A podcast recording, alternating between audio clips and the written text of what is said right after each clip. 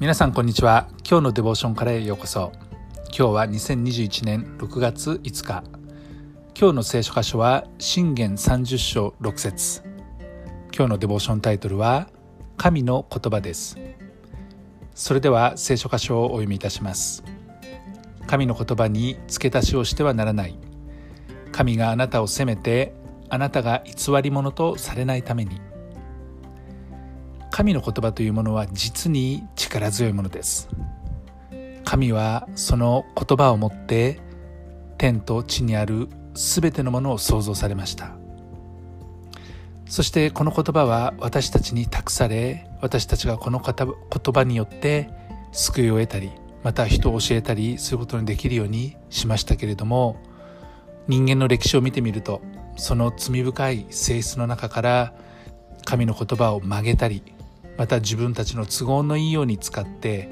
教えたり書き換えてきた姿を私たちは見てきます。カルトと呼ばれるグループまたは全体主義者はこの神の言葉を自分たちの都合のいいように使ってそれを教えたりまたは人々をコントロールしてきました。私たちの主イエス様は神の言葉立法として与えられた言葉についてこのように言われました。誠にあなた方に告げます。全地が滅び失せない限り立法の中の一点一角でも決して廃れることはありません。全部が成就されます。マタイの5章18節。神は預言者たちに人々にイスラエルのために語りなさいと言われた言葉をその通り語るように警告してその通り語るかどうかを見ておられました。実は人が最初に罪を犯した時エデンの園で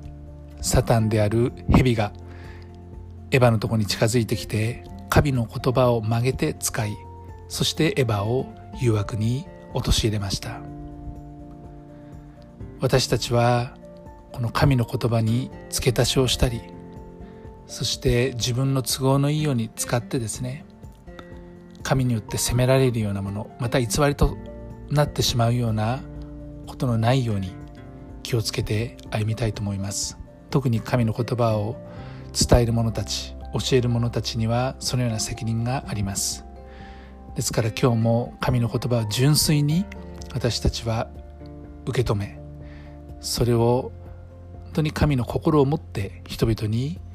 分かち合うことのできるように神の知恵と力が与えられるように祈っていきたいと思います。愛する天の父様あなたの言葉は力強いです。どうぞあなたの言葉をまっすぐ純粋に語るものとしてください。主イエス・キリストの皆によってアーメン。今日も皆さんの歩みの上に神様の豊かな祝福がありますように。